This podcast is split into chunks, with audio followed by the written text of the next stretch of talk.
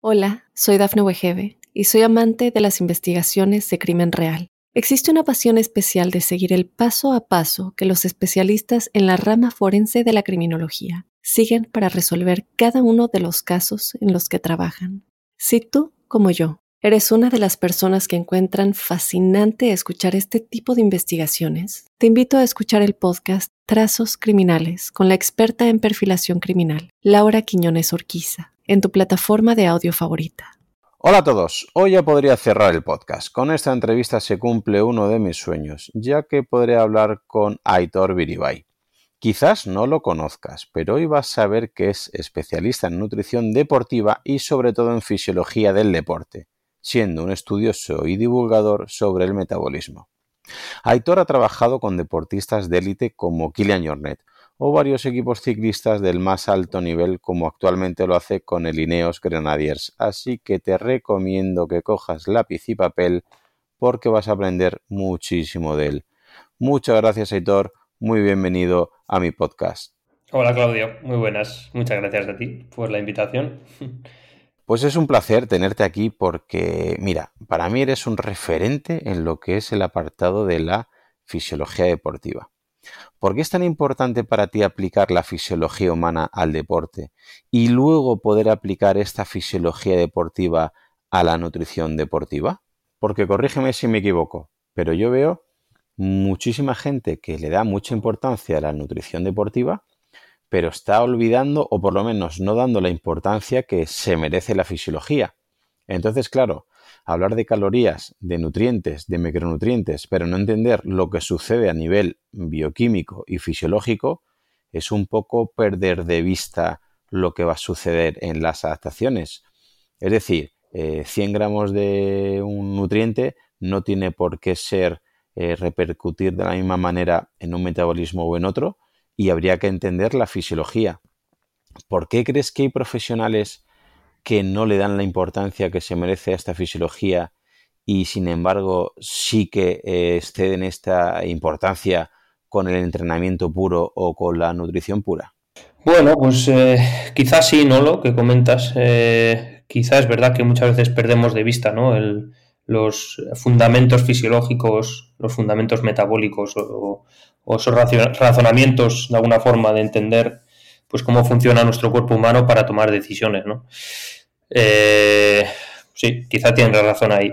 Eh, yo, creo que es algo que, por supuesto, no se puede obviar. Quiero decir, nosotros estamos, bien sea con un entrenamiento, bien sea con una eh, ingesta determinada o incluso con, otro tipo de estrategias, estamos intentando buscar X efectos en, el cuerpo humano. Por lo tanto, bueno, pues creo que no, no, es que sea de, de, sentido común, sino que creo que, bueno, es eh, casi impepinable tener que entender cuál es ese, ese efecto o por lo menos tener eh, muy claro qué, vamos a generar al cuerpo humano y para eso pues hay que entenderlo, ¿no? Por lo tanto, pues, eh, pues sí, quizás esté de alguna forma a veces cayendo en ese en esa una forma soberbia de no entender lo que cómo está funcionando el cuerpo humano ante determinada intervención Creo que muchas veces eh, nos pasa, ¿no? Como profesionales, eh, olvidar eso.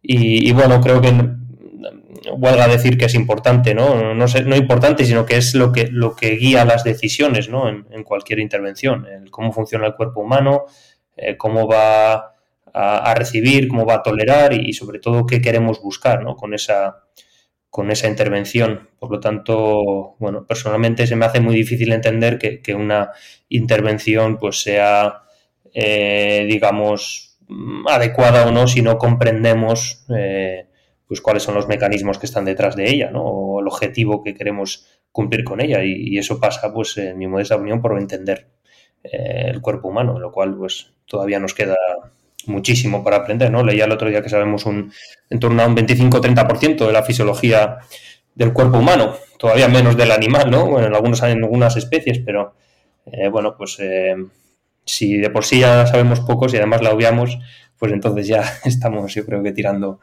balas al aire. Completamente. Bueno, sí es lo que yo veo y lo que la impresión que da que hay mucha gente que no lo hace con maldad, sino porque no tiene el conocimiento quizás tan amplio a nivel fisiológico o metabólico para poder entender la importancia que tiene, la repercusión que tiene y hasta dónde se podría profundizar o mejorar eh, toda lo que es la, la nutrición deportiva. Porque para ti, Aitor, ¿hasta qué punto es importante saber exactamente el objetivo del entrenamiento del atleta al que vas a asesorar antes de pautar unos patrones alimentarios u otros?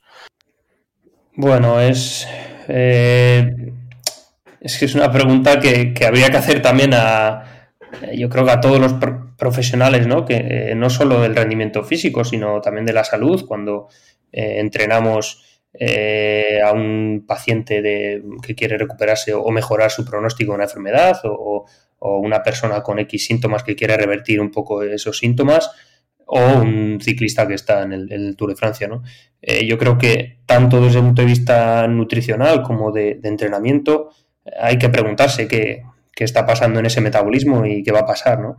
Y sin eso, pues difícilmente, como decía antes, eh, podremos saber cuál es el, efecto de, esa intervención. ¿no? Entonces, eh, claro, es, bueno, ese es importantísimo y en el caso de, de, las decisiones a nivel nutricional, pues pues es que directamente no, no se pueden tomar con, rigurosidad, eh, en mi opinión, si, si, no atendemos a cuál es el, impacto de, ese estrés, bien sea el entrenamiento, bien sea eh, un estrés eh, crónico, bien sea un estilo de vida determinado del deportista o de la persona en cuestión por lo que sea, ¿no? en, el, en, el, metabolismo en concreto, ¿no? entonces, bueno, pues a nivel nutricional tomar decisiones sin atender a este eh, a estas respuestas, a, estas, a estos mecanismos, pues a mí me parece muy complicado. Es decir, ya, me parece complicado eh, haciéndonos un mapa de, lo que nosotros entendemos por metabolismo, pero luego vete a saber lo que será, ¿no?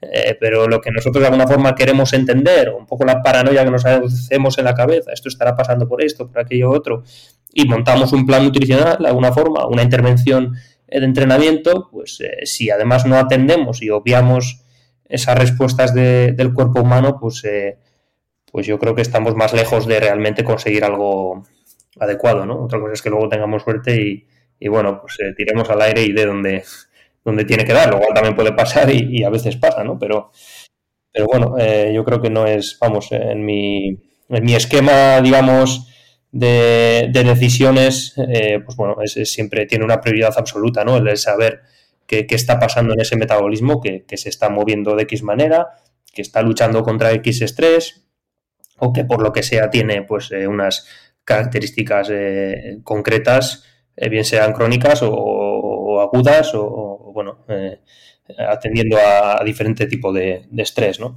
Sí, porque te lo comentaba que constantemente me encuentro con, atletas, incluso con, con, bastante experiencia, que no discriminan, no diferencian si van a hacer un tipo de entrenamiento más largo, más suave, por debajo del primer umbral, que otro entrenamiento entre umbrales, que otro entrenamiento en consumo máximo oxígeno, eh, que casi un día de descanso, que ves que su desayuno es prácticamente idéntico, que la cena del día anterior es prácticamente idéntica y al final creo que es una pena porque se van dejando por el camino matices y, no pueden eh, maximizar, eh, maximizar a veces adaptaciones que creo que con unos patrones alimentarios por lo menos medio ordenados, obviamente un atleta de élite necesita de un nutricionista eh, deportivo, pero para mucha parte de la población creo que podría mejorar poniendo algún, algún contexto.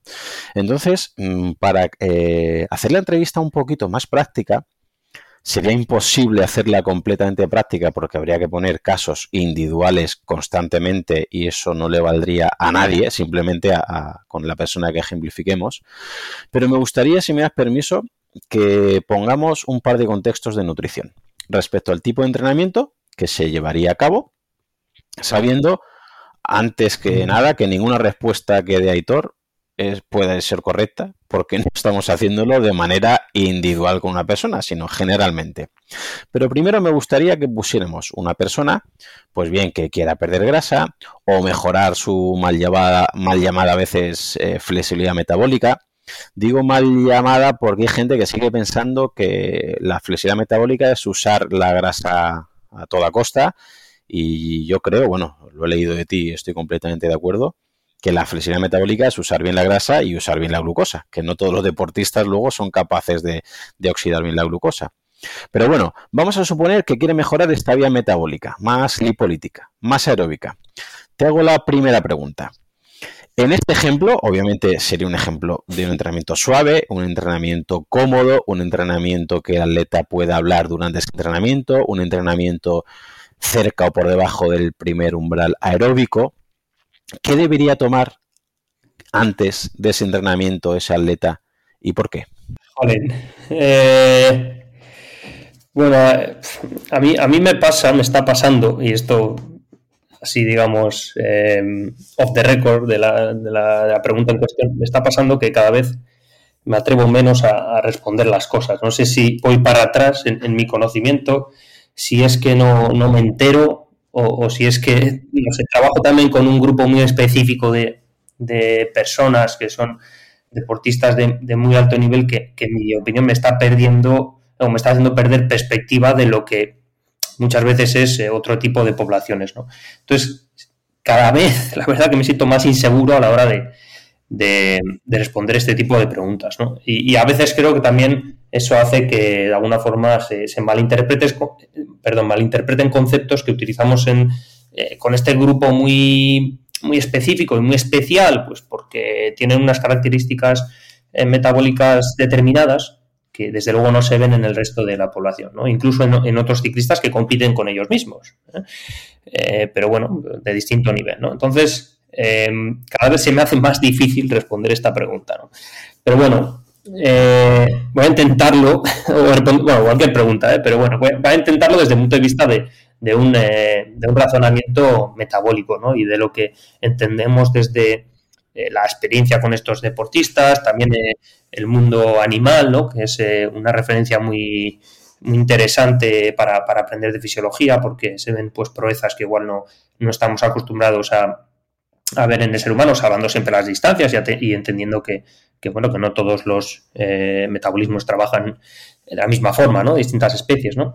Pero, pues, pues, basándonos un poco en ese conocimiento, voy a intentar de alguna forma responderlo. Y si, y si digo pues alguna barbaridad, Claudio, pues tú me, me corriges o, bueno, lo, que, haya que hacer. Pero bueno, eh, a priori, efectivamente, eh, empezando por el principio, yo creo que es, eh, conveniente pues aclarar el concepto de flexibilidad metabólica, ¿no? Y flexibilidad, la palabra, pues implica versatilidad, ¿no? Y, ser versátil no es ser de alguna forma inflexible, ¿no? Es, que es algo que yo creo que está llevando a, a confusión. ¿no? realmente utilizar los ácidos grasos eh, o optimizar, eh, optimizar la, oxidación de ácidos grasos hasta un punto muy, muy, muy bueno, pero luego tener una capacidad glucolítica muy baja, pues eh, no, no, es, no es la definición de la flexibilidad metabólica. ¿no? De alguna forma, cada vez según más lo, lo estudio, me estoy dando cuenta que, bueno, como bien decía Íñigo Sambian y, sobre todo George Brooks, eh, hace ya un, tiempo, eh, probablemente el lactato sea lo que más, eh, o lo más significativo de alguna forma, o el mejor ejemplo para, para entender la felicidad metabólica. ¿no?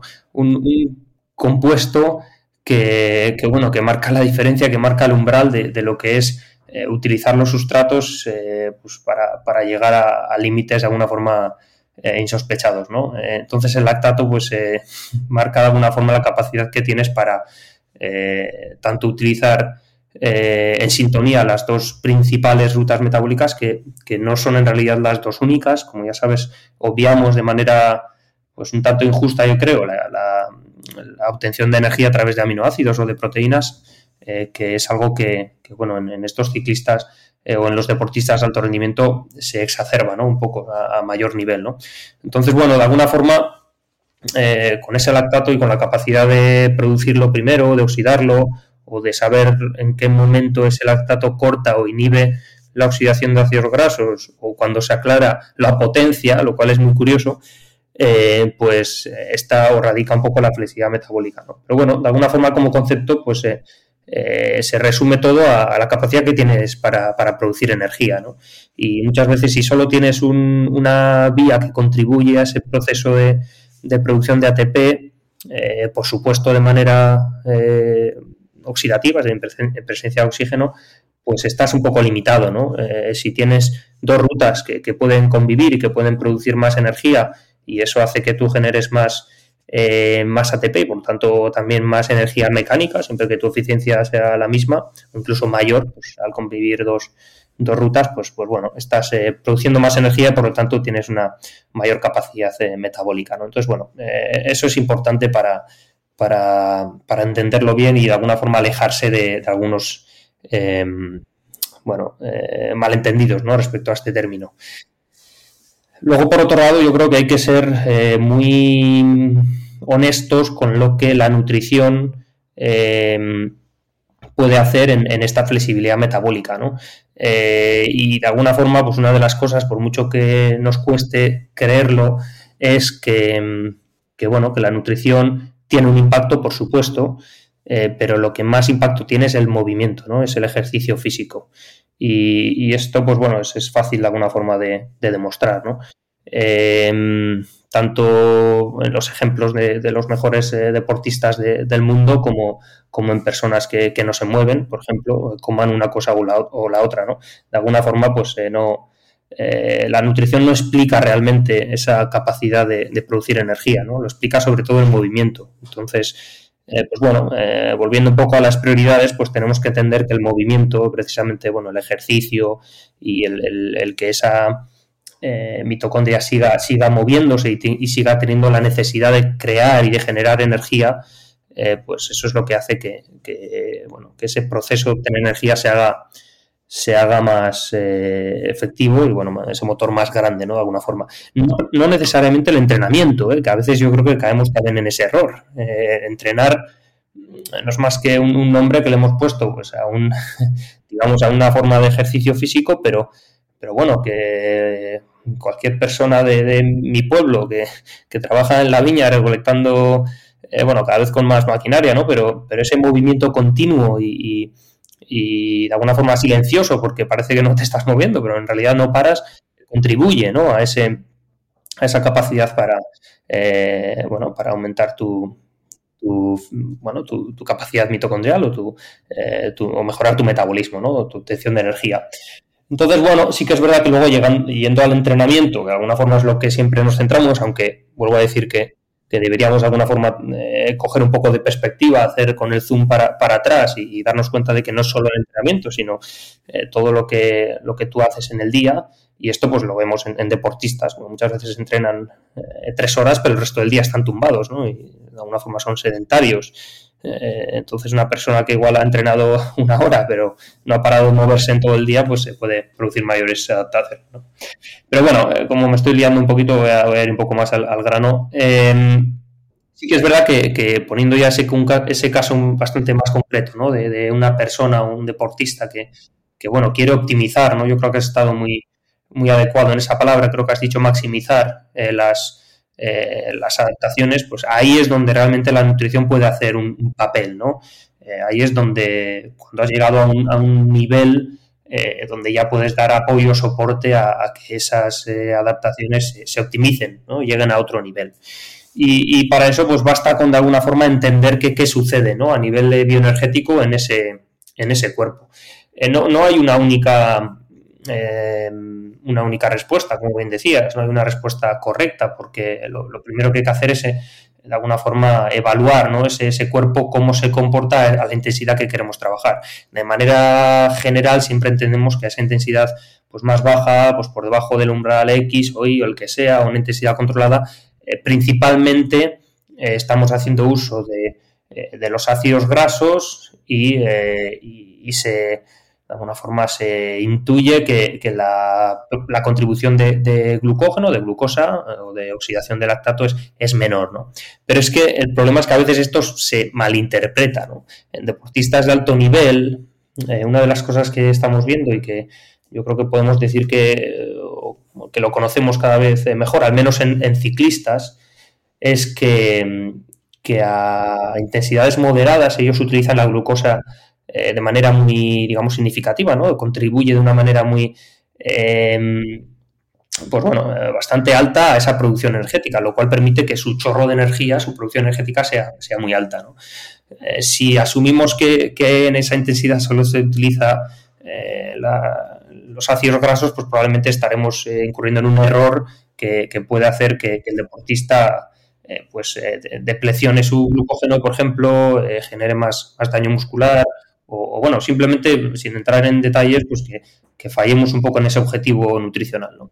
Entonces, de alguna manera hay que evaluar, toca, toca evaluar cómo cada metabolismo está adaptado, ¿no? Es una persona que, eh, no lo sé, cualquier corredor amateur que, que nunca, por ejemplo, eh, suele comer hidratos de carbono y que toda la vida, entre comillas, ha, corrido a X intensidad y está muy adaptado a una intensidad baja, pues, eh, pues probablemente le medimos y, su capacidad para oxidar ácido graso sea muy buena y, podremos eh, concluir que, que, esa intensidad está principalmente utilizando ácidos grasos, lo cual, bueno, eh, puede estar más o menos alejado de, del objetivo eh, que, tenemos, ¿no? El objetivo puede ser que ese o, puede ser como el, de nuestros ciclistas que tengan una mayor contribución glucolítica porque sabemos que, bueno, que, es más eficiente y porque el, chorro energético ahora mismo es muy, muy importante teniendo en cuenta las, las condiciones a las que se, se corre, ¿no? El ciclismo.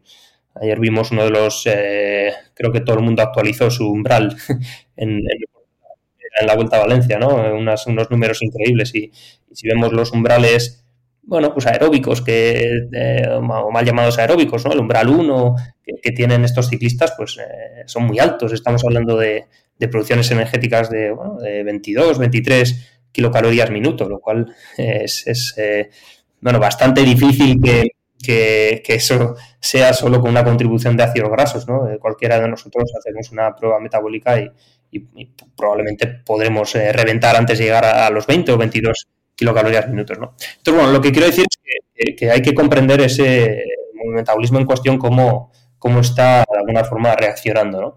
Pero bueno, de manera general sí que es verdad que, y yendo ya un poquito a la pregunta, de lo siento porque la verdad que... No, no, no, pero está, pero está muy bien porque has tocado temas muy importantes y muy interesantes como que mm, es que mucha gente piensa que a una intensidad dada, cuanto más fuerte estés, más grasa vas a utilizar a oxidar y no generas, no utilizas nada de glucosa, no generas nada de lactato. Y piensa que un, deportista profesional no genera lactato a esa intensidad. Y a lo mejor, pues viendo estudios con Killian Jornet, por ejemplo, o algunas publicaciones tuyas, podemos ver que el atleta profesional está generando el mismo, no, más lactato por ese chorro de energía que decías, pero tiene la capacidad de aclarar, de reciclar, de utilizarlo y de convertirlo en glucosa. Entonces me parece muy importante lo que has dicho, porque hay gente que piensa que simplemente si estás muy adaptado eh, a una intensidad no estás utilizando prácticamente ningún nutriente, ninguna vía energética, nada más que la oxidación de grasas, y no es así, no es tan fácil, y por eso es importante ir manejando ¿no? la nutrición, el entrenamiento, la vía energética y eh, discriminar de un deportista de muy alto nivel pues de un deportista de alto nivel o, de un deportista más amateur y sobre todo aquel que pueda evaluar su metabolismo para que sepa en qué punto de partida está. Pero vamos, que no es tan fácil como, como la persona que entrena eh, a una intensidad está quedando más o menos porcentaje de grasa o de hidratos.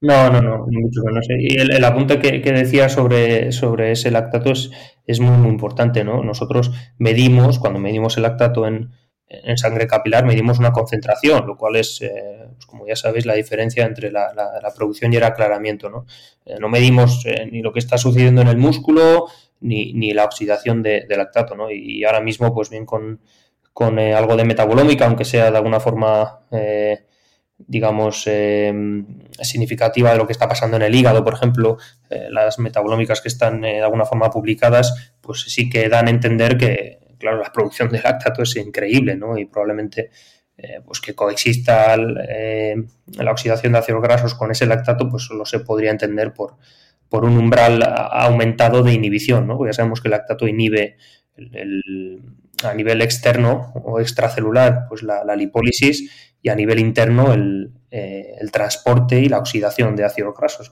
Entonces, bueno, eh, pero eso es otro, otro tema de, eh, a, comentar. Pero bueno, yendo un poco a la pregunta, y como decía, ya lo siento por, por liarme, pero yo creo que es la, inseguridad, una forma de responder una, pregunta así tan, tan específica. Lo que yo creo que desde luego hay que entender es que, se necesita entrenamiento, se necesita movimiento. Esa es la mejor manera de, mejorar la capacidad, bien sea lipolítica o como queramos llamarla, que, tú decías, em, y, aumentar nuestro motor de alguna forma.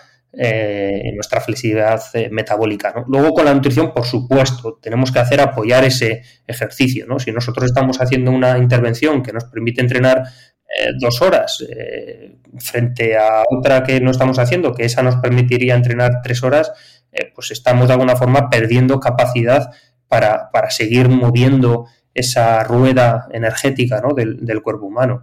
entonces a mí se me hace difícil pensar en algunas estrategias extremas que, hay ahora mismo que hacen que, que, bueno, que en la mayoría de deportistas, especialmente amateurs, se limite la capacidad de, de ejercitarse, de recuperar y, si se limita a esas dos capacidades, se limita la capacidad, las capacidades de adaptarse también. Por lo tanto, pues de alguna forma estamos haciéndonos un flaco, flaco favor. Llevándolo un poco más, todavía un poco más práctico y ya termino. Eh, en, deportistas, un ejemplo más, más eh, deportista de élite, pues en estos entrenamientos lo, común es, eh, pues aunque no se salga con, con una eh, cantidad muy alta de glucógeno hepático, por ejemplo, lo que podría ser eh, pues después de una después de la noche o después de, 10 o 12 horas de, ayuno, incluso que se pueda salir en ayunas o con un desayuno pues bajo en, hidratos de carbono, que, al menos se mantenga eh, pues una ingesta mínima durante el ejercicio de, hidratos de carbono. está también más demostrado y especialmente a, a, mayor duración del ejercicio que, bueno, la oxidación de, ácidos grasos no, tiene por qué verse comprometida con una ingesta de hidratos de carbono, ¿no? Hasta, hasta 80 gramos hora, esto está eh, publicado, o, bueno, incluso a, mayor cantidades, ¿no? Eh, uno de los recientes artículos que, bueno, gente de la Universidad John Morse que, publicó em, con los que ahora eh, colaboramos en el equipo, ¿no? Que trabajamos con, con James Morton de alguna forma como, como eh, líder de este, de este área, pues ya publicaron que en, ingestas de 120 gramos hora eh, la oxidación de ácidos grasos era superior a, o, parecida a las reportadas en, otros artículos, ¿no? donde la estrategia era mucho más agresiva y se limitaba la, ingesta. ¿no? Entonces, bueno, de alguna forma eh, sí que yo creo, también con algún metaanálisis que, que ha habido publicado, sí que creo que podemos interpretar que el estatus inicial, cómo sales tú al entrenamiento, es lo que más determina cómo, tu metabolismo va, a funcionar. ¿no? Em, entonces, bueno, diría que esa es la, la, estrategia nutricional más importante, debe centrarse en eso, en cómo empiezo yo, porque eso va a determinar una forma de utilizar eh, o de poner en marcha la maquinaria para obtener energía. Pues, eh, si no tengo mucho glucógeno hepático y, bueno, y el glucógeno muscular puede estar, estar de alguna forma eh, pues eh, limitado también, pues eh, preferiblemente utilizaremos ácidos grasos. ¿no? luego, ingerir hidratos de carbono en, el ejercicio, pues como ya hemos visto, no, limita esa oxidación y al, contrario va a permitir que, se entrene uno más, más tiempo, bien sea por la percepción del esfuerzo, que está también reportada que, en beneficios, como a nivel de mantener la excitabilidad de la membrana o la contracción eh, muscular, ¿no? A nivel de, glucógeno eh, intramiofibrilar, ¿no? Eh, especialmente, que es ese que está más relacionado con la contracción, ¿no? Eso es, eso es algo que imagino que ya, que ya sabréis, sabrás, Claudio, pero bueno, que, cuando el glucógeno o esa contracción muscular está muy, digamos, mediada por la concentración de, glucógeno, especialmente intramiofibrilar, ¿no? cuando nos deplecionamos, pues nuestra capacidad de contraerse se empieza a comprometer, ¿no? Es todo un, compleja, eh, un, complejo sistema, entiendo, porque yo eh, sé hasta lo que de alguna forma he leído e interpretado, pero, pero bueno, eso, pues de alguna forma con la ingesta de hidratos de carbono se, se mejora, ¿no? Y de alguna forma, pues tanto en ciclistas que tienen ese chorro de glucosa tan alto, pues ya lo hemos demostrado, y, en corredores eh, creo que sinceramente es un poco diferente. también mi, pues las, las pruebas que hemos hecho y la la investigación que, hemos hecho y ahora mismo los datos que puedo seguir cogiendo en corredores, eh, es verdad que, bueno, es, diferente, ¿no? Probablemente por la activación de, grupos musculares eh, sea diferente al, ciclismo eh, y, en ese caso podría decir que, mm, me atrevo a decir que igual la, contribución de glucosa es, es quizá menor, pero, pero creo que a largo plazo también eh, puede ser parecida ¿no? la, conclusión, probablemente ajustando cantidades y, de alguna forma siendo un poquito más, eh, específico en ese deporte, pero a nivel metabólico diría que, eh, o me atrevería a decir que, bueno, que pueden suceder eh, cosas parecidas. Y en el caso de aquel atleta o aquel ciclista que quiera eh, salir mm, pues un poquito más bajo de glucógeno muscular y hepático y la noche de antes, ¿no? Pues evite cenar un exceso o una carga alta glucémica.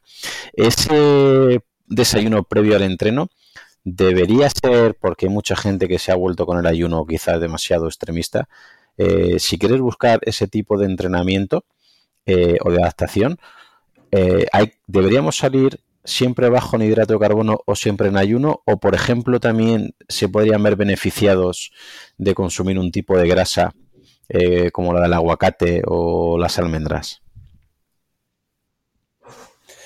Bueno, yo, yo no quiero decir que, este tipo de desayuno bajo en hidratos o tal te ayude o te haga quemar más perdón, a ver cómo lo explico, te haga de alguna forma adaptarte a, oxidar más ácidos grasos y, mejorar tu flexibilidad metabólica, porque eso de alguna forma no está demostrado. ¿eh? nosotros sabemos que, sí, que de forma aguda aumentas tu oxidación de ácidos grasos, pero esa oxidación de ácidos grasos, como decía, también sucede cuando tienes glucógeno. Por lo tanto, de alguna forma es un poco confuso, ¿no?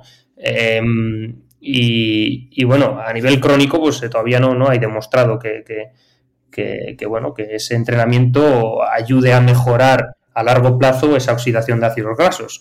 Eh, por supuesto, si yo me tiro una semana comiendo aguacates, pues bueno, cuando eh, me monte la bici, pues preferiblemente eh, utilizaré ácidos grasos, ¿no? Pero eso no quiere decir que luego cuando coma hidratos de carbono para competir, porque quiero competir eh, cargado en glucógeno, salvo que yo me esté perdiendo algo. Creo que todos eh, queremos competir eh, en, condiciones de, disponibilidad energética y, de glucógeno, pues, pues que ahí se mantenga esa oxidación. Pero bueno, yendo, como, como, de alguna forma entendemos que ese estímulo también gluconeogénico a nivel hepático, etcétera, pues, pues podrá ser beneficioso a largo plazo. Pero eso son asunciones, que de alguna forma lo, entendemos y, bueno, pues tiramos con ellas. Pues en ese caso, como dices, pues pues sí, ¿no? En ese desayuno sería importante eh, asegurar bien, bien una ingesta proteica, también porque cuando tenemos baja disponibilidad de glucógeno eh, el catabolismo proteico es mayor, ¿no? Y el, uso de aminoácidos con objetivos energéticos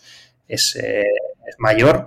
Y, luego, pues alguna, algún tipo de grasa, ¿no? de alguna forma atendiendo a la, idea o, a la paranoia que, que, bueno, lo que tenemos en sangre o lo que tenemos en, en el cuerpo es lo que preferiblemente vamos a usar, ¿no? Y, bueno, esto sí que en estudios animales y en, y en, y en humanos pues eh, se ha visto, ¿no? Y es uno de los conceptos detrás del entrenamiento del sistema digestivo, por ejemplo, ¿no? Es decir, que tú cuando, cuando al cuerpo le das un, nutriente, el que sea, pues eh, ponen en marcha mecanismos para adaptarse a, ellos, ¿no? Eh, bien sea desde el transporte hasta el uso, ¿no? si yo, esto suena un poco a barbaridad, pero si yo me le dedico a comer proteína, pues entiendo que al final el, músculo utilizará principalmente proteína, ¿no? Para, eh, para obtener energía, que es de lo que tiene, ¿no? Entonces, bueno, pues en ese contexto y teniendo en cuenta todo lo que he dicho, que, no son eh, de alguna forma, eh, pues, em, afirmaciones muy claras, porque la verdad es que no lo tengo yo ni claro, y siento un poco sí genero confusión, pero,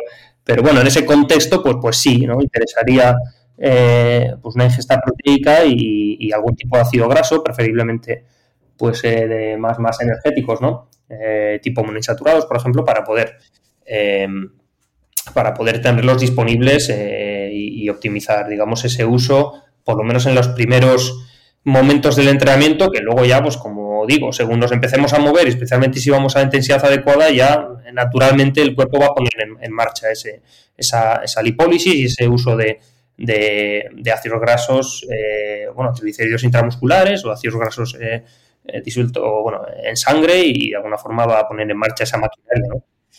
Entonces, bueno, esa es la, esa es la respuesta que daría. Ambiguo, político, me está sabiendo mal. Pero... está muy bien porque es, bastante ambiguo y mucha gente, bueno, pues a lo mejor piensa que haciendo un entrenamiento de 45 minutos, me lo invento, ¿vale?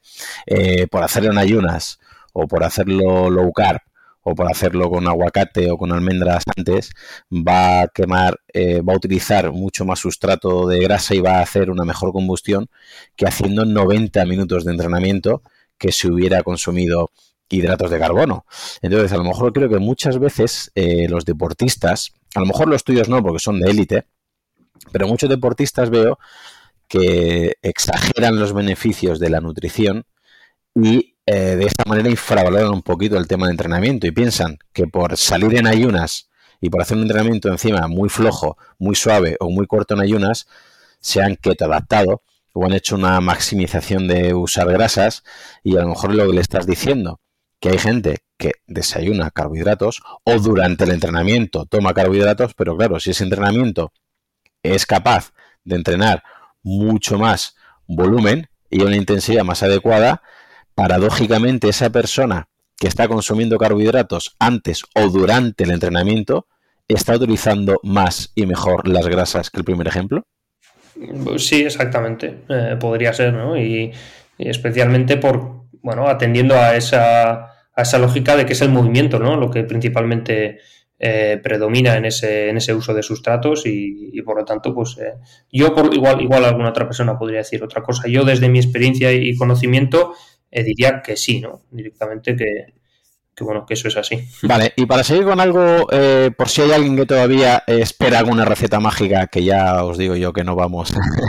Oye, pero perdón, Claudio, que te corte, pero no soy político porque me apetezca, porque no quiera decir. Que decir, es que realmente tengo eh, problemas muchas veces para. O sea, al final, ya sabes cómo es esto, cuanto más sabes, yo creo que menos, o cuanto más crees que sabes, menos sabes, y a mí luego me está pasando, no, no a mí, creo que a mucha gente, pero quiero decir que es que no lo estoy haciendo porque, porque no me apetezca decir ni yo qué sé, si es que yo encantado, simplemente es, bueno, eh, estoy pasando por esta fase, yo creo. está muy bien para que, eh, repito, para que la gente tenga un poquito más claro, porque a veces, mm, repito, creo que hay gente que está siendo un, un pelín radical y me gusta poner todo esto en contexto y por eso eres muy pesado, Claudio, con las palabras depende, con las palabras contexto, con las palabras eh, individual, pero es que me parece que es eh, lo poco que sé de fisiología, me parece que es la única manera que, habría de contestar. Imagino que no, pero ¿podrías decirnos en este tipo de entrenamiento si tendría más sentido utilizar un tipo de nutriente o de alimento u otro en este primer ejemplo de un entrenamiento suave y extensivo? Eh, ¿Te refieres, eh, por ejemplo, durante el entrenamiento? Eh, bueno, a priori, a priori la, un poco por, desgranar un poco, quiero decir, tenemos tres opciones, ¿no? Hidratos de carbono, grasas y, proteínas, ¿no?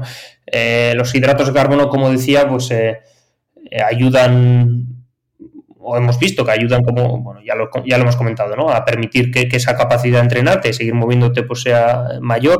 Hay una de las cosas que no hemos comentado que creo que es muy importante en, por qué comemos o por qué creemos que tenemos que comer hidratos de carbono en, el ejercicio, es porque también se produce más lactato y la convivencia de ese lactato a nivel, eh, no solo a nivel eh, intracelular, sino pues, el lactato que se genera en el intestino, el lactato que se genera en otros eh, órganos del cuerpo, eh, que estén en sangre, pues ese estímulo no olvidemos que es muy importante para la biogénesis mitocondrial y por lo tanto para generar adaptaciones. ¿eh? El lactato, eh, vuelvo a decir, es, un eh, importante marcador de, biogénesis mitocondrial y por lo tanto de, mejora de, ese metabolismo. Entonces esa es una lógica por la que, bueno, de alguna forma eh, podríamos entender que, sí, que ingerir hidratos de carbono puede ser beneficioso. Ingerir proteínas, pues eh, lo único que yo puedo decir aquí es que, a mayor nivel del deportista nos damos cuenta que más proteínas también utilizan respecto a gente de menos nivel, lo cual parece contradictorio porque siempre nos han dicho que, bueno, que el, deportista de mayor nivel preserva mejor la masa muscular. Eh, pero bueno, eso no tiene necesariamente por qué ser malo porque en realidad aumenta la contribución energética, ¿no? El chorro de energía. Entonces, al final tienen un bueno, pues un, tanque de, de, fuego que, que, todo lo que metan, pues de alguna forma lo producen eh, o lo convierten en energía. Por otro lado, también vemos que, que la recuperan antes, ¿no? Esa, esa, masa muscular. Por lo tanto, pues bueno, la proteína contribuye sin ninguna duda a esa ingesta, perdón, a esa producción energética y su ingesta, pues bueno, eh, podría ser interesante, especialmente, como digo, cuando hay eh, baja disponibilidad de glucógeno por el mero hecho de que, de que las rutas, digamos, catabólicas o el uso de de aminoácidos está un poco, o, bueno, está exacerbado, ¿no? Respecto a, cuando tenemos eh, mayor disponibilidad. Y por último, las grasas, pues, pues bueno, eh, también podría tener sentido. Yo creo que también muchas veces eh, cuando caemos en, en, afirmaciones un poco, digamos, rotundas, pues apelamos a ese sentido, pero a veces ese sentido no se corresponde con lo que hemos medido, ¿no? no, no, no tenemos razones, yo creo, eh, científicas para, para, apoyar pues, que el uso de las grasas durante el ejercicio pues, pueda eh, optimizar eh, el uso de ácidos grasos o, mejorar esa, esa, función mitocondrial pues, por el mero hecho de que el cuerpo humano pues ya, ya, tiene mucha grasa de alguna forma, de forma limitada y ya la mueve y ya la pone en, vamos, en, movilidad para, para que vaya oxidada o, que vaya, perdón, que se, que se mande al, al centro de, de oxidación, ¿no? En este caso el músculo que, está activo. Entonces, pues eh, no entiendo yo o no veo yo eh, un razonamiento claro por el cual eh, pues, tendríamos que meter, bueno, ácidos grasos para, optimizar eso.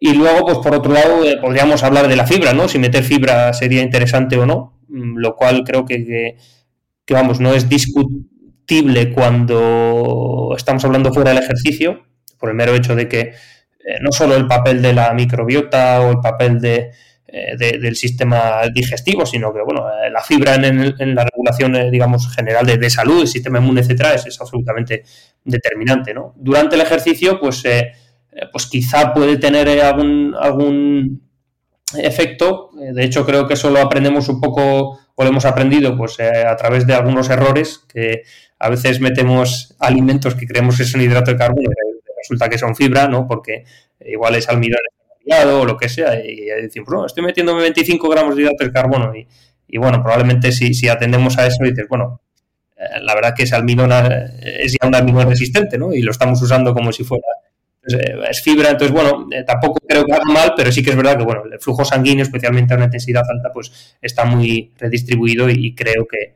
que bueno, el, impacto a nivel eh, digestivo o especialmente a nivel distal en el colon, pues, pues tendría que ser mínimo, vamos, desde mi ignorancia sobre eso, ¿no? Entonces, bueno, pues eh, diría eso, que principalmente y en este orden los hidratos de carbono y, en segunda instancia los, las proteínas, pues podría ser lo más interesante. Y respecto a suplementación, ¿crees que habría algún suplemento que puede tener cabida en este contexto? O rotundamente habría que, haber, que verlo de manera individual o podrías decir categóricamente que sí o que no?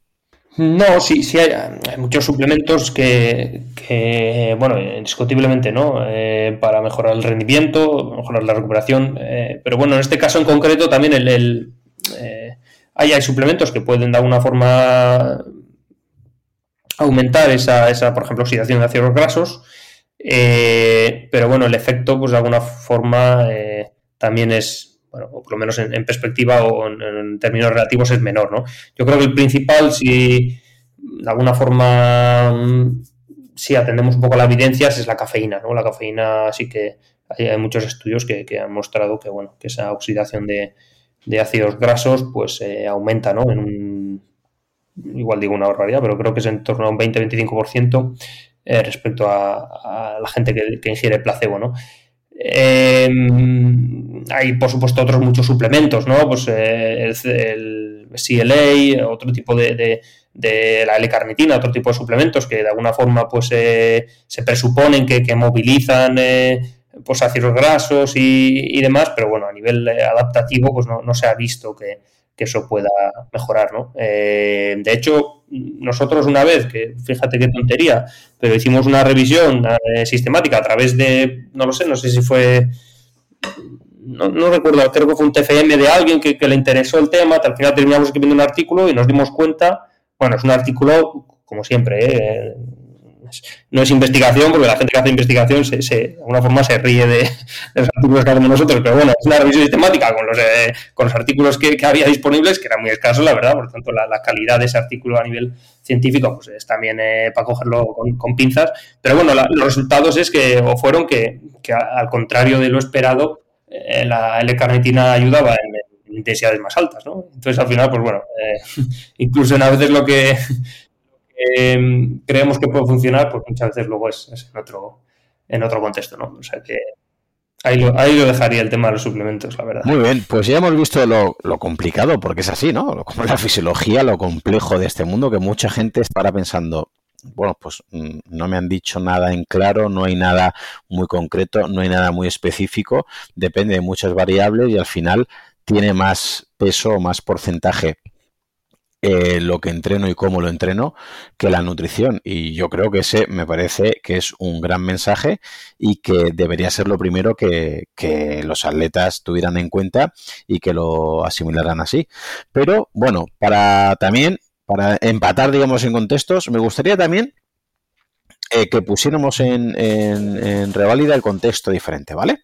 Es decir, lo contrario, aquel atleta que su cuerpo quiere que aprenda a quemar más glucosa, utilizar, eh, como tú decías, ¿no? Más chorro de energía, o que quiere generar más intensidad entrenando, o mejorar entrenamientos cerca pues ya también habría un debate, ¿no? Si es un umbral del lactato, si es el anaeróbico, si es segundo umbral, es decir, intensidades altas, intensidades superiores, con el fin, obviamente, pues de aumentar su rendimiento deportivo.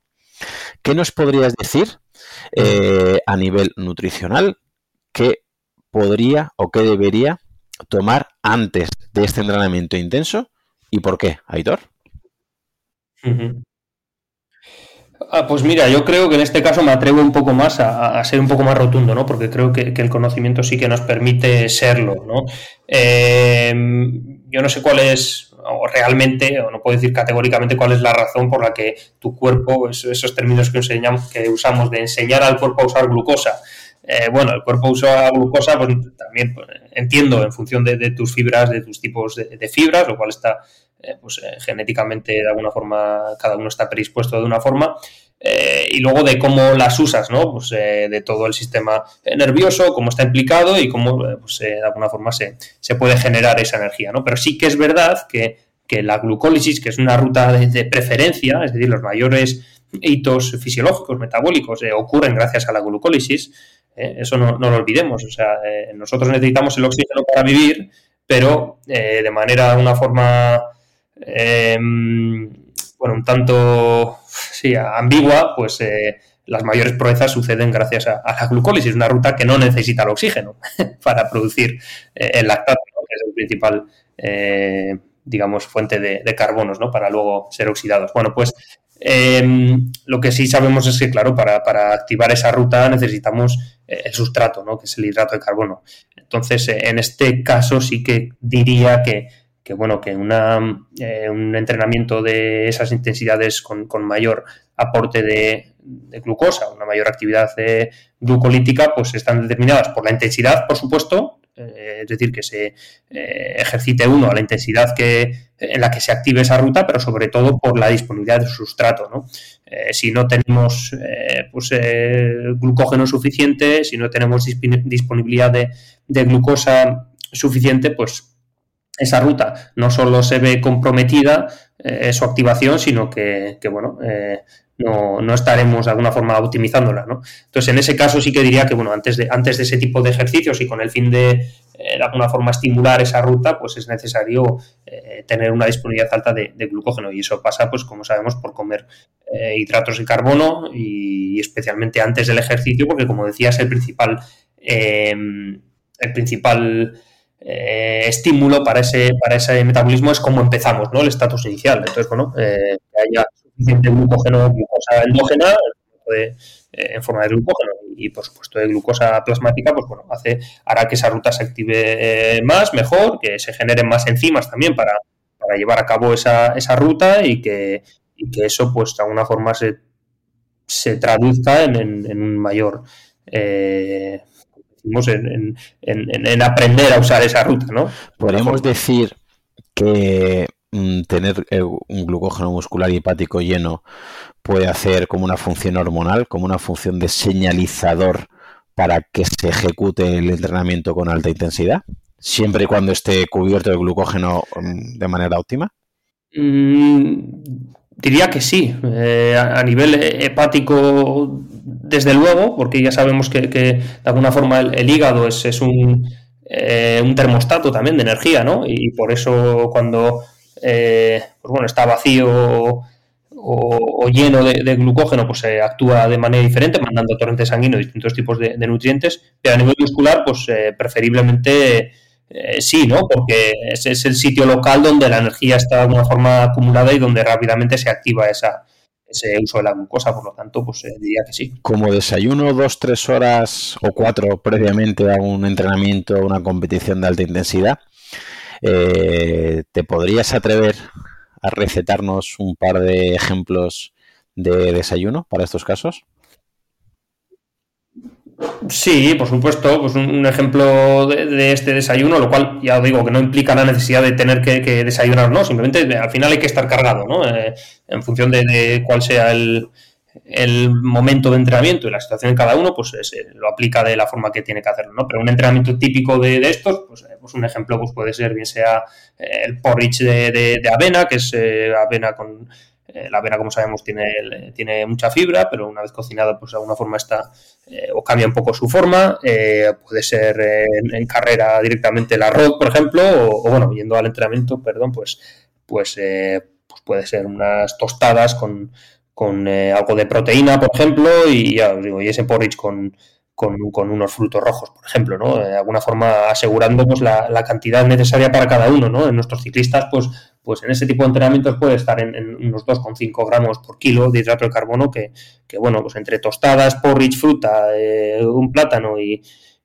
bueno, y algo más, pues puede, puede llegarse, ¿no? Entonces ese podría ser un ejemplo eh, de desayuno, ¿no? Por supuesto, no dejando de lado la proteína, eh, no dejando de lado algún tipo de grasa también que, que podría usarse con algún fruta seco y tal, y por supuesto, pues fibra, fruta y, hidratos de carbono. Y para aquella persona que nos esté escuchando, pero dice, bueno, yo es que tengo que entrenar a las 7 de la mañana antes de ir al trabajo, de llevar los niños al cole, ¿podría sustituir ese, esa ingesta previa bien cenando eh, con alta cantidad de eh, carbohidratos para, que, para reponer? Porque por la noche eh, solo se gastaría parte del glucógeno hepático, no muscular, si, si, lo, si lo que hace es dormir, ¿no? Si, lo, si se va de marcha es otra cosa. O la otra opción también, aparte de eso, sería un desayuno previo líquido, eh, una bebida azucarada, un isotónico. Eh, podrían ser dos opciones paralelas a esa persona que no puede desayunar previamente porque por horarios le es imposible. Bueno, a conveniencia ¿no? de cada uno, no creo que haya una, receta. En ese caso, eh, yo sí que soy partidario de, evitar esas ingestas de, azúcar muy, muy simple fuera del ejercicio, ¿no? por el mero hecho de que, de que bueno, sabemos que, el cuerpo se comporta de manera diferente a, eh, bien sea estando en, el ejercicio, ya con toda la maquinaria eh, en, en, funcionamiento, con menor necesidad de insulina, con un mayor ambiente hormonal, etcétera, para eh, y con una, sobre todo, redistribución sanguínea y una temperatura muscular que hace que, bueno, que, la glucosa se, absorba muy diferente al reposo. Entonces, bueno, en ese caso lo que está claro es que necesitaría cargar eh, pues, glucógeno muscular en la cena previa, eh, podría tener, pues, de alguna forma, una menor disponibilidad de glucosa que, de glucosa hepática, perdón, porque no desayuna, por ejemplo, pero bueno, podría resolverse eso con, pues, con una ingesta durante el ejercicio, ¿no? En lo cual también es, es eh, beneficioso porque estás aumentando la, la, disponibilidad de lactato y de glucosa, ¿no? No olvidemos que, parte de la fructosa y de la glucosa se, se convierte a, a lactato, ¿no? Eh, o resulta en un aumento de lactato en el, en el, en el, perdón, en el torrente sanguíneo, ¿no? bien sea a través del hígado, a través del, eh, del sistema digestivo o, bueno, eh, principalmente esos dos. ¿no? Precisamente, durante ese entrenamiento, Hitor, ¿te atreverías a decir un punto de corte en el cual el deportista debería tomar carbohidratos en mitad del entrenamiento, es decir, mínimo una duración de 45 minutos o mínimo una duración de 60 minutos. O, eh, y luego, ¿qué tipo de carbohidrato utilizarías? Porque hay gente eh, que recomienda más ciclo de estrina o maltodestrina, un azúcar más rápido, y le tiene pánico la fructosa porque como se lee que la fructosa tiene el problema hepático de la grasa, pero mucha gente no sabe los beneficios que tiene la fructosa durante el entrenamiento precisamente por ese paso hepático. ¿Qué nos puedes decir, Aitor? Mm. Eh, pues esto sí que es muy difícil de contestar. En cuanto a la cantidad, eh, bueno, pues eh, lo que cada uno de alguna forma pueda, pueda tolerar y, en función de también la duración, la intensidad, eh, bueno, eh, yo creo que, que, simplemente el objetivo es asegurar que haya una buena disponibilidad de glucosa, ¿no? Para que esa ruta se active y los esfuerzos se puedan hacer bien. Y, bueno, hay gente que necesita menos glucosa para hacer esos esfuerzos bien, hay gente que, que, necesita más, o hay gente que quiere ir con menos y hay gente que quiere ir con más, ¿no? Eh, bueno, es, es, muy difícil decir, ¿no? desde luego en un entrenamiento pues duro en, nuestros ciclistas, pues eh, podemos tirar a, los 90 gramos hora, incluso sobrepasarlos, eh, porque sabemos que eso asegura pues una adecuada disponibilidad de, glucosa eh, y sobre todo de, lactato también, que hace que, que, bueno, no solo se trabaje la, glucosa, la, la, glucólisis, perdón, su ruta metabólica, sino también la oxidación de, lactato y que, y que se conviva con un con un pool de, lactato también que, bueno, que tiene sus efectos, que, tiene su señalización, que tiene su umbral de, sensibilidad también, y eso es un trabajo ¿no? que hay que hacer a nivel celular. Em, entonces, bueno, como digo, en función del, contexto de, cada uno, ¿no? El mismo entrenamiento puede hacerse con, bueno, entrenamientos distintos pueden necesitar pues 30, 40, 60, 100 o lo que, o lo que sea, ¿no?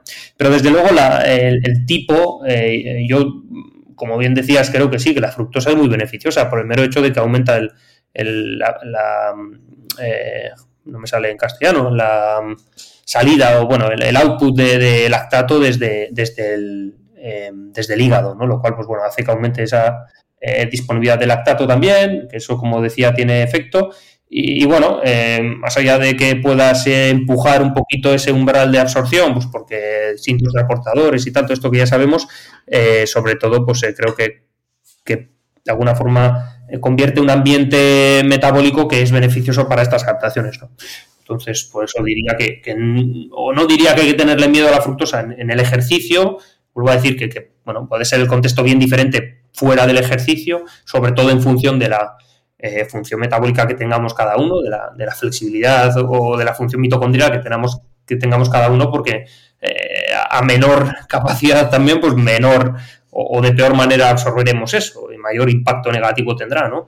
Em, esa fructosa fuera del, del ejercicio, ¿no? Entonces, pero bueno, durante el ejercicio, vamos, no creo que tengamos que tenerle miedo, al revés corrígeme si me equivoco, eh, hasta hace poco se recomendaba un ratio incluso de 2-1, ¿no? De glucosa, es decir, de un azúcar más rápido respecto a la fructosa. Y las últimas investigaciones que he podido leer ya bajan este ratio a 1, casi 1, 1,0,8, ¿puede ser?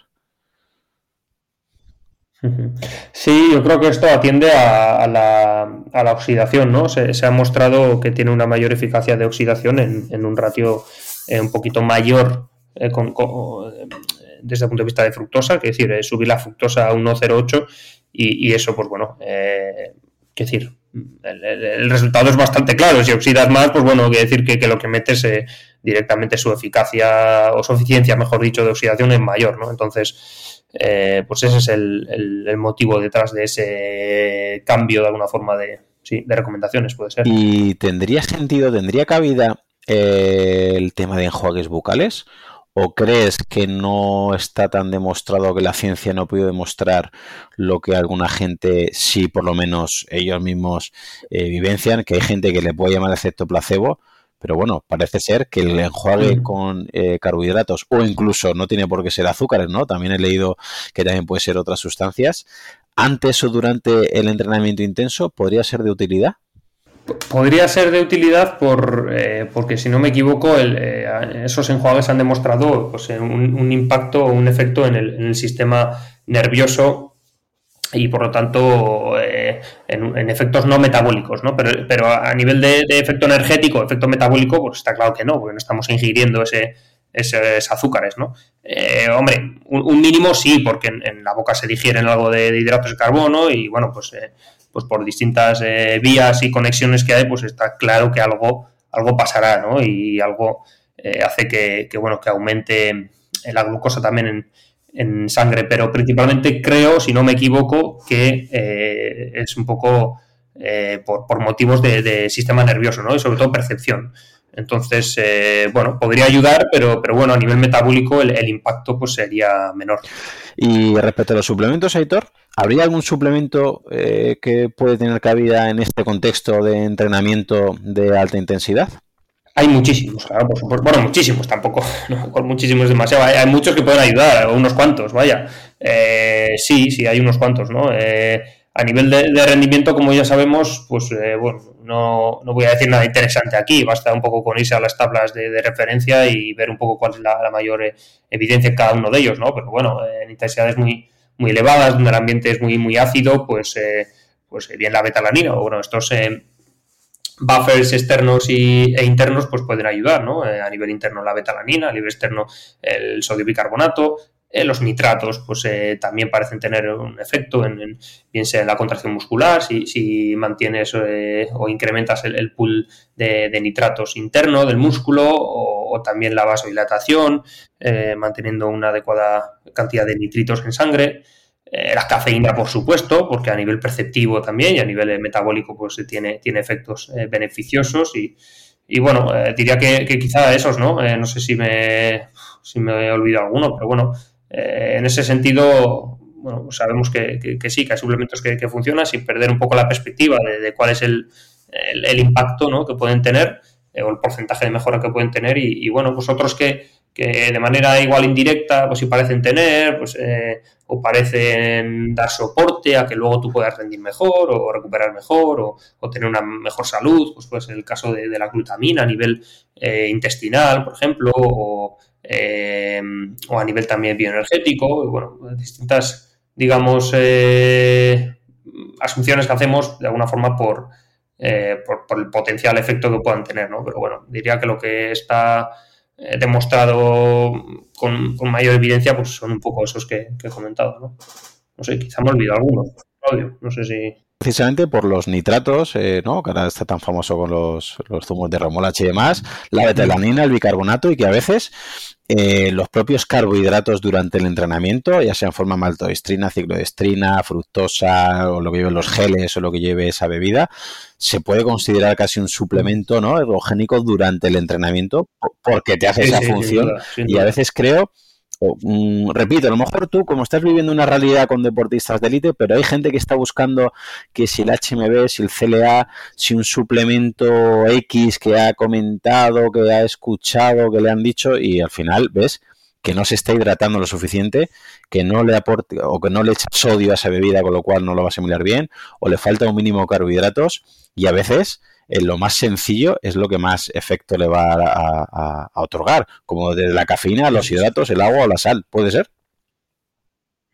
Sí, sí, no, no, sin duda alguna. ¿eh? No lo hemos comentado, es decir, no lo he metido en ese saco porque de alguna forma eh, los hemos comentado antes, pero sí, son, son ayudas ergogénicas que eh, los hidratos de carbono que, que, por supuesto están en la pirámide es decir, o, en, un poco en, esa escala de efectos los primeros, es decir, son los, que más efecto han demostrado en el, en el ejercicio físico. Esto no creo que sea, no es nada nuevo.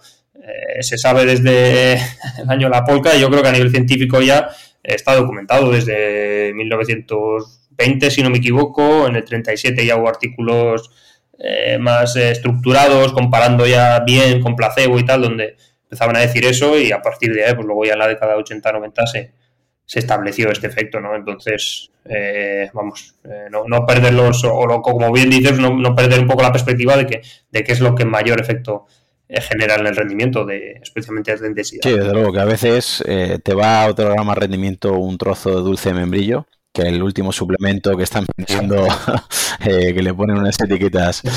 Bueno, y, a nivel mental o, digamos, de placebo también, muchas veces, pues eh, pues no es un suplemento como tal, ¿no? Pero bueno, la, disponibilidad o el mindset o un poco el, estilo de vida que tienes, la motivación que tienes interna, pues, pues muchas veces también mucho más que ese suplemento milagroso que nos venden, ¿eh? Es decir, que, a veces perdemos la perspectiva, algo que, bueno, alguna gente está trabajando muy bien en, cómo, eh, pues bueno, no, necesariamente una intervención, sino la suma de todas y bueno, hace que que, ese efecto sea mucho mayor que, nada, que algo muy concreto, ¿no? Tanto que, bueno, es que somos el ser humano, que es que nos mola de alguna forma esas cosas eh, milagrosas y perdemos la perspectiva de lo que hay que hacer y, bueno, eso tampoco tenemos remedio para eso. Pues mira, precisamente, mi última pregunta iba sobre eh, esta moda, ¿no? De mucha gente que a veces se va a extremismos y a veces pues o critica algo en exceso o vamos, lo van a gloria como si eso fuera lo único. Últimamente he estado leyendo en redes sociales por gente que critica a nivel deportivo que no tiene ningún sentido, que hay que limitar los tres nutrientes. Por un lado hay haters de las grasas, por otro hay haters de los carbohidratos y también algún hater de la proteína. Entonces me gustaría, grosso modo, que nos dijeras eh, por qué sería importante que hay un aporte mínimo, una parte, un aporte óptimo de cada uno de los de, estos macronutrientes o, dicho de otra manera, ¿qué podría pasar si no llegas a un umbral mínimo, a una cantidad mínima de proteínas, grasas o hidratos. Vamos a empezar por el primero. Por ejemplo, a nivel de las proteínas, ¿por qué deberíamos, Heitor, controlar y llegar a un mínimo de aporte proteico en nuestra dieta eh, si queremos ser unos atletas con una eficacia mínima? Bueno, pues porque creo que es impepinable el papel de las proteínas, no solo a nivel estructural o muscular, sino también a nivel de sistema inmune, a nivel de producción de, hormonas, etcétera, y el, pool de aminoácidos que necesita nuestro cuerpo, pues es, eh, bueno, es, vital, ¿no? Hay algunos aminoácidos que son esenciales, otros que no son no esenciales, y precisamente por eso, pues el aporte de proteínas es, es necesario. Eh, yendo a nivel práctico, pues, eh, pues bueno, la proteína es necesaria, podríamos discutir en qué cantidades, pero es necesaria, pues, pues ya digo, para, para ejercitarse bien, para recuperar bien, para mantener la salud, para eh, que, nuestro, bien sea nuestro sistema inmune o nuestro eh, sistema digestivo, microbiota, estén bien y bueno, pues eh, es absolutamente necesario. Es decir, podemos, hay, hay, hay, parches que podemos poner a nivel endógeno para alguna forma suplir esa, esa escasez de proteínas, pero, pero muchas otras pues eh, pues no, no, queda más que ingerirlo. ¿no? Y vamos con los dos más complicados que nos vamos a buscar hoy, enemigos. ¿Por qué deberíamos llegar a un mínimo de aporte de hidratos de carbono para ser unos deportistas óptimos, Aitor? Bueno, como decía, los extremismos. Bueno, no, es que yo no esté en contra de los extremismos. yo estaría a favor de, un extremismo si, si, si es con, razón y tiene que ser así, ¿no? Ojalá fuéramos extremos en muchos temas, eh, no solo de, metabolismo, sino a nivel social o a nivel de, digamos, de también medioambiental, ¿no? Que, nos, que, deberíamos ser extremistas, ¿no? Pero bueno, eh, los extremismos, pues de alguna forma nos están llevando a, así, a situaciones que son un poco complejas y que de alguna forma ya yo creo que dejan de lado eh, ya cualquier conocimiento, razonamiento, o sea, ya esto es a veces una cosa ya de eh, ya ideológica casi, ¿no? Eh, tendría que ser de todo menos eso, ¿no? Los hidratos de carbono son importantes, podemos vivir sin hidratos de carbono. iba a decir que sí, pero es que igual ni eso, no lo sé, la verdad. Pero bueno, desde el punto de vista del rendimiento deportivo, pues los hidratos de carbono pues son muy importantes, eh, porque de alguna forma aseguran una disponibilidad energética necesaria para moverse.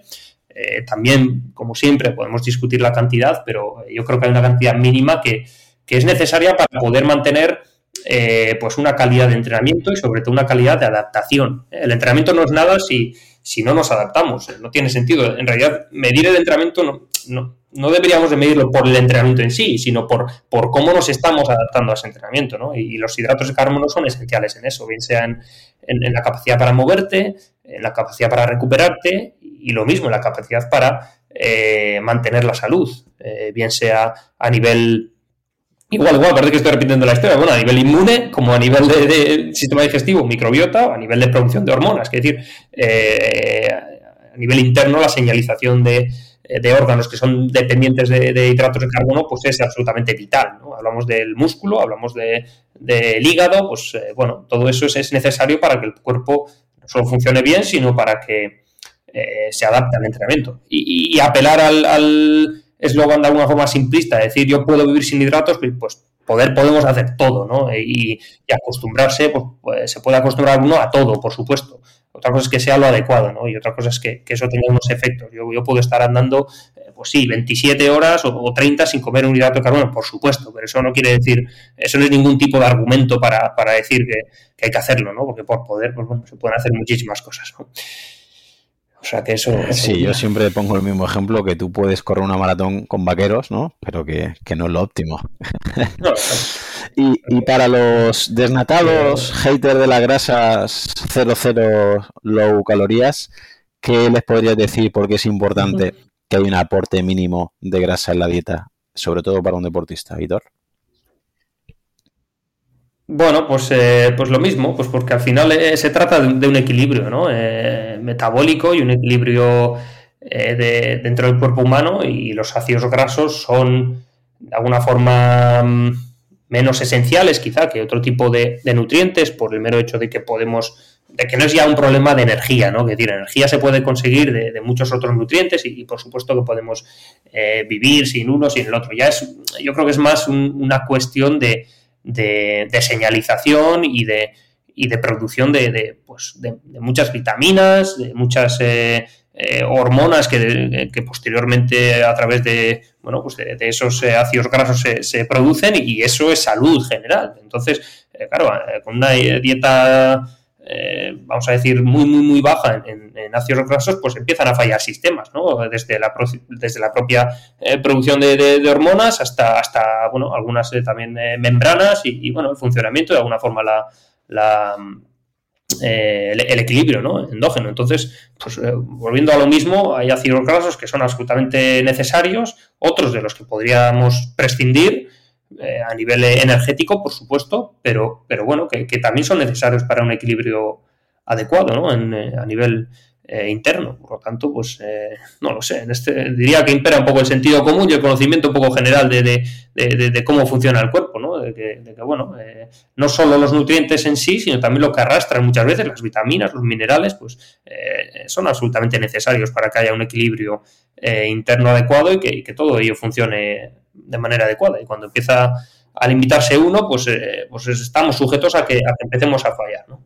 Y por, último, perdona, perdona, Claudio, la fibra. Es decir, la fibra no, eh, no, hemos hablado de ella, pero eh, por supuesto, normalmente suele estar ligada a la ingesta de hidratos de carbono, pero, la fibra, no olvidemos que, hace un, papel absolutamente trascendental en, la regulación de, muchos sistemas, pero especialmente el sistema digestivo, eh, de la tan eh, famosa microbiota y, también de, a nivel metabólico, ¿no? Pues eh, de alguna forma amortiguando muchos efectos distintos, ¿no? Y, bueno, no hay que olvidarla y de hecho es uno de los objetivos por, el cual nosotros usamos ese modelo de, comer más en la bici para que luego la, la, calidad nutricional posterior sea mayor, es decir, que comamos más azúcar en el ejercicio para que luego se pueda comer más fibra, menos azúcar, ¿no? Y, más calidad nutricional. Ese es el objetivo para mantener una adecuada disponibilidad energética. Entonces, la fibra, creo que no hay que olvidarla. Eh, y los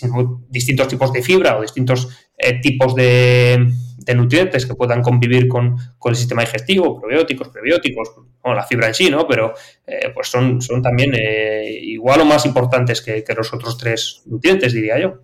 Sí, me gustaría puntualizar una cosa, que has dicho esto, porque veo que mucha gente sale en ayunas con la bici o a correr, durante el entreno no toma nada, llega de entrenar y no tiene demasiada hambre porque tiene la sangre en todos lados menos en el estómago, ¿no? Y, el, ejercicio a veces es en el oxígeno. Y claro, piensan que lo están haciendo muy bien porque uh, he entrenado bastante, he comido poco, estoy en déficit seguro, voy a adelgazar. Pero claro, luego llega la comida o la merienda o la cena y no son capaces de cenar o comer esa fibra y esta verdura porque tienen un hambre atroz y acaban tomando la palmera de chocolate, la bollería, la repostería. En esos casos es imprescindible que entiendan que tomar ese azúcar durante el entrenamiento o ese carbohidrato o lo que tengan que tomar durante el entrenamiento les va a hacer recuperar primero mejor y segundo les va a hacer que luego puedan comer bien en su comida, en su merienda y en su cena? Absolutamente. Que sabemos que, esa ingesta durante el ejercicio eh, regula el apetito también y, regula eh, los sistemas endógenos de, recompensa, ¿no? Y de alguna forma, eh, sin perder la naturaleza de, cómo somos y de cómo funcionamos por dentro, lo cual no, deberíamos de, perder esa perspectiva, la cual yo no controlo y no entiendo bien, tengo mucho para aprender ahí, pero creo que lo que hemos aprendido es que, que, sí, efectivamente, las ingestas posteriores se regulan y, y, cumples dos objetivos. Uno, el principal de todos, es que el metabolismo sigue teniendo energía, que esto ahora voy a comentarlo muy rápido, y el segundo es que la calidad de la dieta puede ser mayor. ¿eh? Pero, pero que el metabolismo siga teniendo energía es absolutamente, eh, decir, es que es lo más, más importante. ¿no? Hoy esta mañana he tenido eh, una mañana muy interesante con Adrián. ¿eh? y Adrián Castillo, que ha estado ya en este podcast y que, compartimos últimamente de todo, ¿no?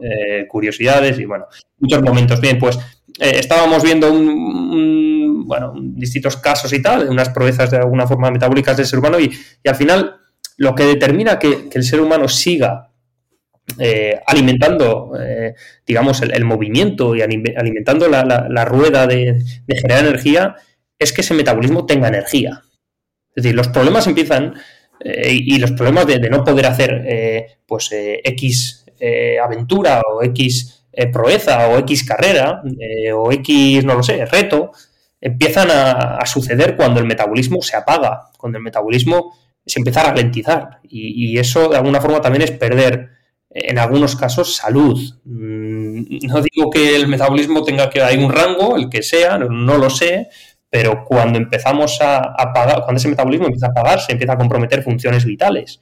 Entonces, la energía y que eh, el metabolismo siga teniendo energía para producir y para mantenernos vivos es absolutamente trascendental. Entonces, si, no comemos, esa energía tiene que venir de algún lado. Si no comemos, si no, eh, además no comemos la, adecuada calidad, pues nuestro metabolismo se apaga. Si el metabolismo se apaga, se acaba todo se acaba todo, eh, no solo a nivel deportivo, también a nivel de salud, ¿no? Que es pues, pues, eh, los, múltiples casos de baja disponibilidad energética o de empeoramiento de enfermedades por, por, por, baja disponibilidad energética. Entonces, el metabolismo es un fuego que hay que mantener activo y muchas veces pues las frustraciones deportivas vienen de que ese metabolismo se apaga. Y los mayores retos fisiológicos del ser humano pues están limitados por la disponibilidad energética y por que ese metabolismo se llega a un punto en el que ya no es capaz de producir energía. Cuando tú sobrepasas la propia capacidad del metabolismo en producir energía, pues se empieza a, bueno, se acaba la fiesta, se acaba la producción energética y, bueno, nos apagamos, Entonces es, es muy importante asegurar esa energía. Completamente. Me gustaría mucho estar presente en alguna charla que tengas con Adrián Castillo, que ya estuvo aquí, ya nos habló del lactato y ya vimos lo, lo, máquina que es. Y me gustaría en un futuro, cuando podáis los dos, que os haga una entrevista a ambos para que podamos eh, divagar de estos temas con, tranquilidad, que sería un placer para todos. Aquello va a ser un show. Va a ser de, todo menos productivo y de todo menos, menos interesante. Podemos terminar hablando de cualquier cosa. Pero Aitor, por si alguien te quiere seguir, eh, tenías un blog, Glue for Science, que por desgracia no has podido seguir publicando últimamente, ¿no? Porque imagino que de tiempo no vas. ¿Tienes pensado en algún momento volver a retomarlo o te podemos encontrar en alguna red social, en algún sitio? ¿Hay alguna opción de leer tus publicaciones, Aitor? Sí, por desgracia, sí, lo tengo aparcado por, por cuestiones de, tiempo y de que ahora mismo pues eh, estoy en otros eh, quehaceres, ¿no? Eh, pero bueno, ahora creo que soy un poquito más activo en Twitter, quizá, las poquitas cosas que, voy publicando. Y, ojalá, a mí Blue Science me encanta y me encantaba porque era un espacio de de aprendizaje y de, de alguna forma de, curiosear y de, y de a ti mismo porque escribir es súper difícil. Entonces, cuando escribes te das cuenta de que precisamente no sabes, no sabes nada y tienes que mover el culo para aprender, ¿no? Y, y, me encantaría volver porque era magnífico lo que aprendí en, esos eh, tres años de, de producción, digamos, de, la web. Eh, entonces, bueno, ahora mismo la verdad que lo tengo muy apagado. Eh, en, redes, en, perdón, en Instagram sí que sí que tengo la, cuenta Group for Science, pero bueno, yo ahora diría que en, mi cuenta personal de Twitter, que es arroba mvaitor, si no me equivoco, eh, pues es donde ahora mismo donde ahora mismo satisfago un poco mis curiosidades compartiendo cosas y de vez en cuando, eh, bueno, leyendo a muchísima gente brillante, por supuesto, y de vez en cuando, pues, eh, publicando algo que, se me ocurre.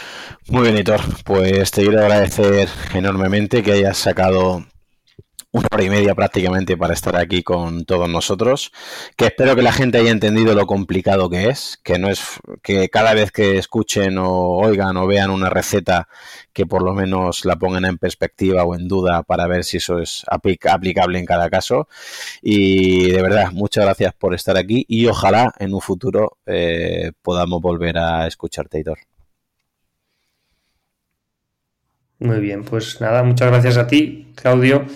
Eh, profe, tengo que llamar profe Claudio, por todo lo que haces y, por, bueno, por alimentar esa curiosidad y, bueno, eh, dejar que, esa rueda de aprendizaje siga, siga en marcha, ¿no? Así que nada, muchas gracias a ti, un placer, hemos estado muy, muy a gusto y nada, espero repetir, por supuesto.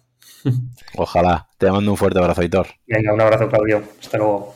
Hola, soy Dafne Wegebe y soy amante de las investigaciones de crimen real. Existe una pasión especial de seguir el paso a paso que los especialistas en la rama forense de la criminología siguen para resolver cada uno de los casos en los que trabajan. Si tú, como yo, eres una de las personas que encuentran fascinante escuchar este tipo de investigaciones, te invito a escuchar el podcast Trazos Criminales con la experta en perfilación criminal, Laura Quiñones Orquiza, en tu plataforma de audio favorita.